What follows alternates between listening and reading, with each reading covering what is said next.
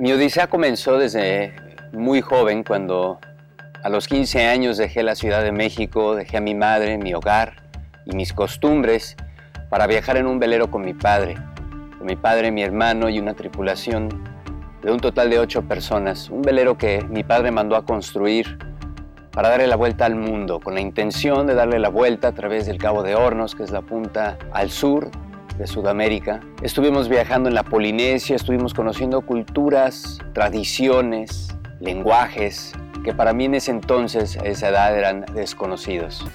Una oportunidad de poder aprender a vivir, a comulgar con gente de otras tradiciones, a vivir en un velero, en un espacio reducido, aprender a compartir, a tolerar, a entender y a tener paciencia. Y para mí esto fue una preparación para una mayor búsqueda. Aunque mi padre se dedicaba a buscar tesoros y al final de su recorrido sobre la tierra encontró que el tesoro verdadero que él buscara era la naturaleza, la belleza submarina, la fauna, la vegetación, las islas, la gente, las tradiciones, los bailes, los idiomas. Mas, sin embargo, fue una preparación para una búsqueda aún más profunda, mayor, la búsqueda del espíritu. Y a los 20 años, a la pérdida de mi padre, me vi en la presión de encontrar las respuestas a las preguntas en los lugares equivocados, los lugares que nada más están para entretenerte o para distraerte, para perderte. Llegó un momento donde se me abrió una puerta a una espiritualidad que desconocía. A través de la metafísica fui entendiendo que yo era más de lo que mis ojos me permitían ver. Fui accediendo a otra energía, una energía que me rodeaba. Y ahí fue cuando empecé a descubrir un puente, un puente maravilloso, el puente de la meditación. Y la meditación es una práctica ancestral y se viene practicando desde 1500 años antes de Cristo. Se practica a través de diferentes organizaciones, a través de diferentes movimientos, religiones, desde los sufi, místicos, cristianos, budistas, hindúes. La meditación se viene practicando mucho tiempo atrás. Pero ¿qué es la meditación? ¿Para qué nos sirve? ¿Con qué propósito meditamos? ¿Cómo aprender a meditar? ¿Quién nos enseña?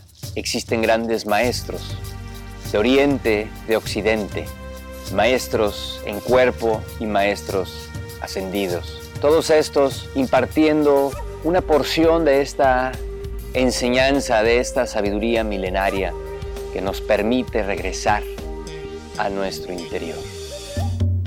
Y yo practiqué con maestros en cuerpo, gurús, yogis, y con los maestros ascendidos.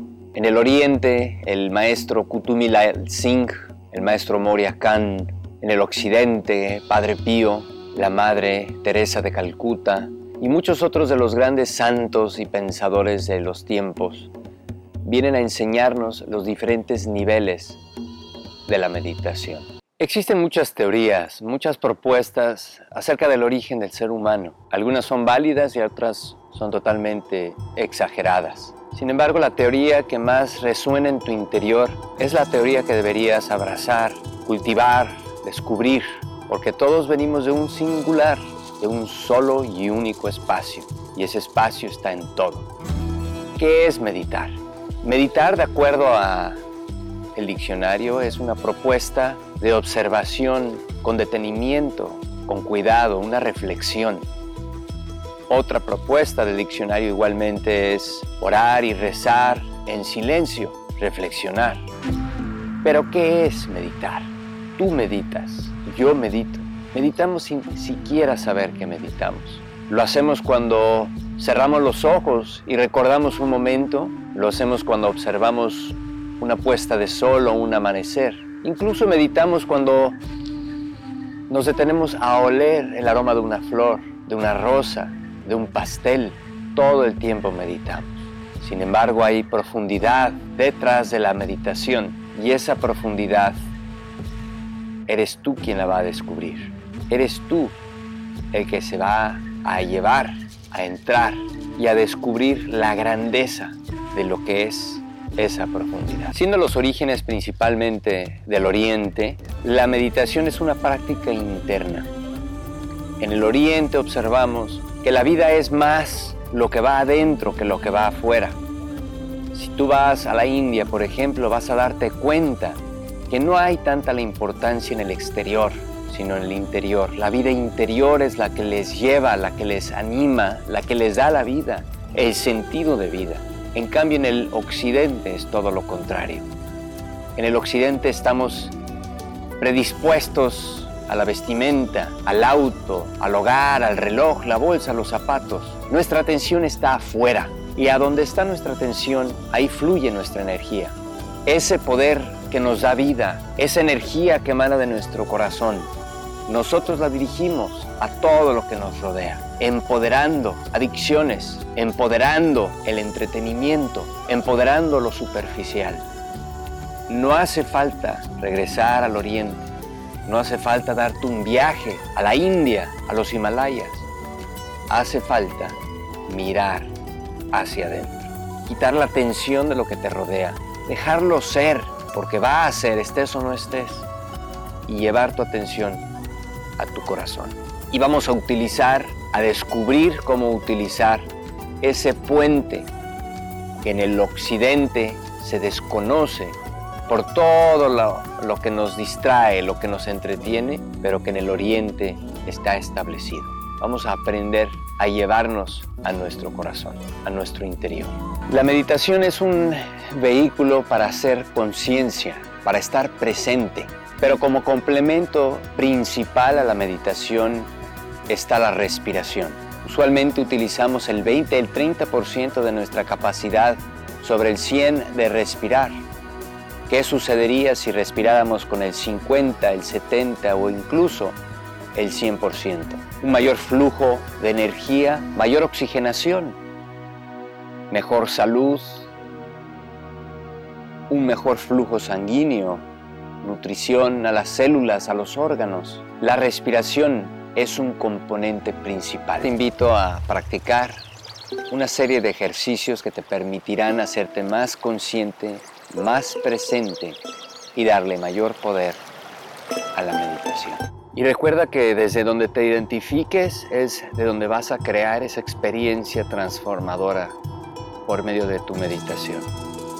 Tu respiración complementaria es una respiración consciente y meditar es estar presente, hacerte consciente, no únicamente de tus alrededores, sino de quién eres, de dónde vienes y a dónde vuelves. Próximamente aprenderemos más acerca de la meditación y los diferentes componentes que desarrollarán a través de la práctica un momento regenerativo, sanación, claridad, visión, entendimiento y muchos otros beneficios que da la meditación. Meditación o medicación. Mis hijos y yo meditamos juntos y muchas otras formas de cómo experimentar la meditación y de a dónde te va a llevar el meditar. Incluso los efectos de la meditación a nivel salud y a nivel educación. Todo derivado de un esquema propuesto en el libro Medita conmigo, una guía práctica para que puedas descubrir el universo de la meditación. Te esperamos, te agradecemos y volvemos. Medita conmigo. Ejercicio 1. Busca un espacio en tu casa donde puedas potencializar la paz por un mínimo de tiempo y sin interrupción. Una vez que tengas este espacio y por un periodo de nueve días, un mínimo de 10 minutos al día, contempla las siguientes preguntas. ¿Qué es Dios? ¿Podría decir que Dios es sinónimo de la gran fuente creadora? Ejercicio 2. Durante los mismos nueve días en que harás el ejercicio anterior, al terminarlo, concluye con lo siguiente. Identifica nueve cualidades que te asemejen con la gran fuente inagotable. Estas nueve cualidades deben de describir una porción de esta fuente creadora. Ejercicio 3. Al terminar los nueve días donde realizaste los ejercicios 1 y 2, durante nueve días también. Elige una de entre estas nueve cualidades que te asemejen con la gran fuente creadora y desarrollala.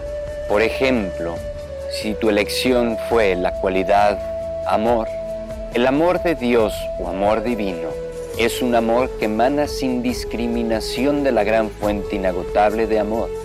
El amor divino fluye sin parar.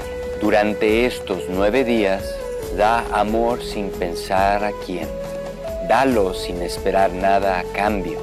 Identifícate durante estos nueve días con la manera en la que Dios, o la gran fuente inagotable, emana su amor sin discriminación y sin esperar nada a cambio.